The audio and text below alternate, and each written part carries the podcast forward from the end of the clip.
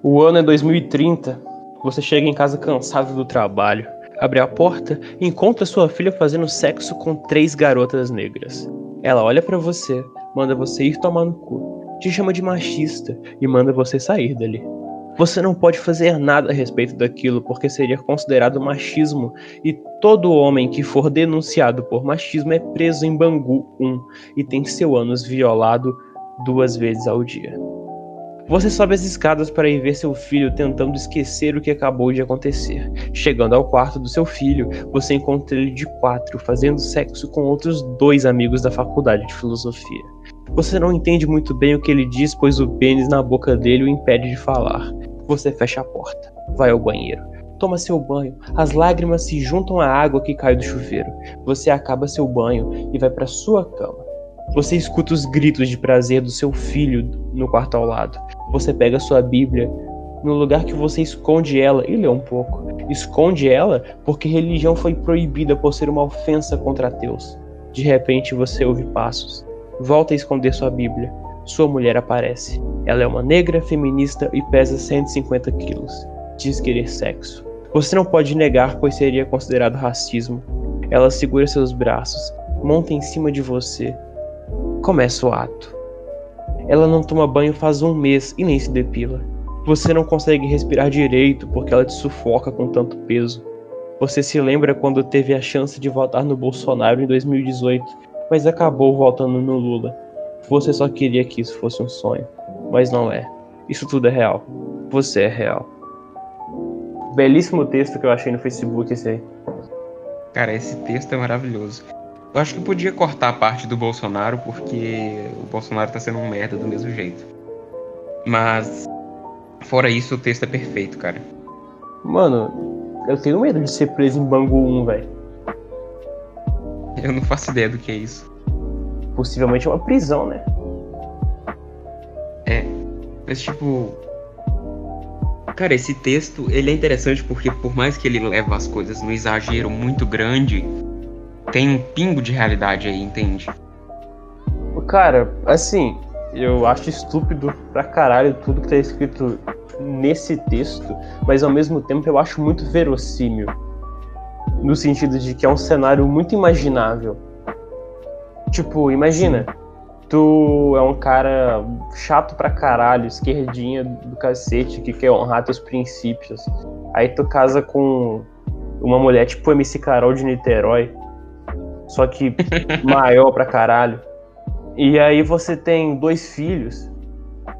E aí você vê elas, tipo assim, você tem dois filhos, um menino e uma menina, e anos mais tarde, quando os dois já estão ali na faculdade e tal, você, sem querer, chega em casa, tá subindo as escadas, escuta um barulho estranho e vê lá tua filha fazendo um, sei lá, velho, um forçom com outras três meninas tu olha para aquilo e fala, cacete. Aí tu fica meio confuso, continua seguindo no corredor, escuta outros barulhos, abre a porta e vê o teu filho com pinto na boca. Por mais que você tenha sido um esquerdinha que se casou com uma mulher porque você só queria mostrar que você é convicto ali das suas, das suas atitudes, dentro de você aquilo te incomoda de alguma forma. E eu acho isso super tipo assim, fácil de imaginar. Eu fico, caralho, velho, isso é muito, sei lá, indignação assistida, tá ligado? Hum. Cara, uma coisa que é ressaltada nesse texto, e eu tenho reparado muito ultimamente, é meio que a, a supervalorização da ofensa. Tipo, você ofender a pessoa é a mesma coisa que você dar um tiro na cabeça da pessoa, entende? É muito bizarro a forma como as pessoas se ofendem com a facilidade absurda. Cara, eu, eu não vou entrar em detalhes, mas eu creio que eu vou ser intimado pela delegacia aí de polícia porque eu ofendi alguém. Então, é, pois é. Palavras. E pior que é o seguinte, cara, a ofensa ela, ela tem pesos diferentes. Às vezes a pessoa se ofende com uma coisa que tu nem diz para ela sabe? Eu, eu, vejo isso muito na comédia. Um cara, ele, ele faz um comentário ali é, generalizando, uma coisa bem pífia, assim. E por vezes as pessoas que nem consomem aquele tipo de conteúdo veem, se ofendem e vão lá e fazem denúncias e processam e sei lá o que. Sendo que, porra, velho. Tanta coisa ruim acontecendo no mundo e tu vai encher um saco de um cara porque ele contou uma piada. Sim. Sabe, tipo. Óbvio que a gente tem a questão da educação. Você não vai chegar numa pessoa no meio da rua e mandar ela tomar no cu do nada. Porém, as pessoas estão se ofendendo com cada vez menos, entende? Tipo, sei lá, se o cara falou a palavra moreno, que hoje o pessoal fala que é considerado racista, sendo que literalmente todo mundo falava um ano atrás. Cara, exatamente. Tipo, você falou moreno do lado de uma pessoa negra, você vai. Nossa, você é um filho da puta, você é um racista. Outra discussão que, que eles têm é tipo. Pode chamar de preto ou é negro?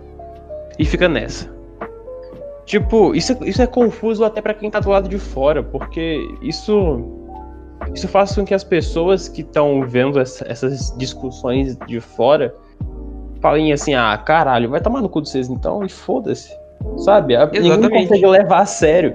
E eu, eu acho que isso, isso acontece muito naquela rede social do passarinho azul, onde as pessoas discutem tanto sobre tantas coisas imbecis que é impossível você levar a sério. Sim, tipo, Cara, hoje em dia, tipo, literalmente qualquer coisa é o suficiente para considerar alguém racista. Literalmente qualquer coisa. Você pode Cara... pegar, sei lá, um, um, ativista do movimento negro, sei lá, o Paulo Cruz e chamar ele de racista, sei lá. Eu vou contar uma coisa que eu, que eu li no Twitter. Que. lá vem. Tipo, é muito foda. Eu não sei se, não sei se eu cheguei a te mandar.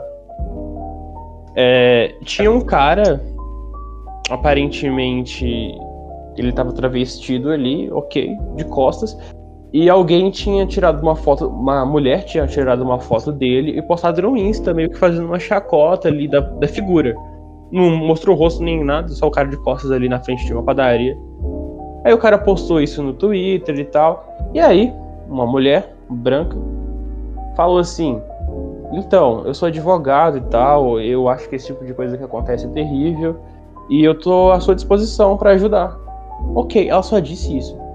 Chegou uma outra mulher falando: Você só quer aparecer porque você é branca? Você acha que ele não tem condição de pagar um advogado? Você acha que ele não tem condição de se virar sozinho só porque você é branca? Você quer aparecer? Sabe, sei lá o que? Eu fiquei pensando, caralho, velho. A mina só falou que quer ajudar o cara. Só isso. É. Em nenhum momento ela pediu nada em troca. Mano, se eu tivesse dinheiro para poder pagar um advogado, mas um advogado falasse que ia me ajudar de graça, eu ia querer. Advogado é tudo Sim. filha da puta. Porra, e eu fiquei perplexo com isso, tipo. Ah, cara, a, aonde que tá o problema em tu falar assim, não, olha, eu tô à sua disposição pra te ajudar? A, aonde que tá você querendo ser, sei lá, velho, branco centrista nisso, velho? Brancocentrista é ótimo. Toma no cu. Sabe, cara, teve o cara do Twain Pilots, não sei se você tá ligado nessa história, que ele meio que meio que o Twitter acha que ele é racista porque ele deu uma zoada com o negócio que é o seguinte. Alguém de algum movimento negro, não sei exatamente qual é, falou para ele se posicionar, tipo, ah, não sei o que lá, Tyler Joseph, se posicione a respeito disso. Aí ele meio que mandou. Tipo assim, é um trocadilho que só faz sentido em inglês, eu não sei explicar em português. Mas ele mandou a foto da plataforma, tipo, ah, se posiciona aqui. Entende? Eu entendi, sim. Tipo, mandou foto da, da plataforma e falou, ah, se posiciona aqui, ó. Uma coisa idiota, tipo, ele não. Em momento. Em momento algum, em momento algum ele insinuou que pessoas negras são inferiores a pessoas brancas. Mas agora todo mundo acha que ele é racista, por algum motivo. Inclusive, o nosso amigo em comum me contou essa história e eu fiquei meio. Hum, não tem necessidade. Tipo, foi o que você falou é, no início. Hoje em dia, qualquer coisa ofende muito. Sim. Vou dar um exemplo interessante também que não aconteceu comigo, mas que, tipo assim, um cara tava passando, viu o outro cara do lado da rua e falou inditosamente: Ô oh, viado, cumprimentando seu conhecido ali. Tinha um cara que não tinha nada a ver com isso, que era homossexual, que foi dar expor no cara. Ah, que você não pode chamar o cara de viado, sei lá o quê. Que isso é homofobia. Que... Porra, velho. Eu não posso nem chamar um cara que eu conheço, que eu tenho intimidade, que é um cumprimento local de viado, que um viado que nem tá inserido nessa conversa vem incomodar? Pau no cu. É muito bom, cara. E. Eu ia falar alguma coisa, só que eu esqueci. Justo. Droga.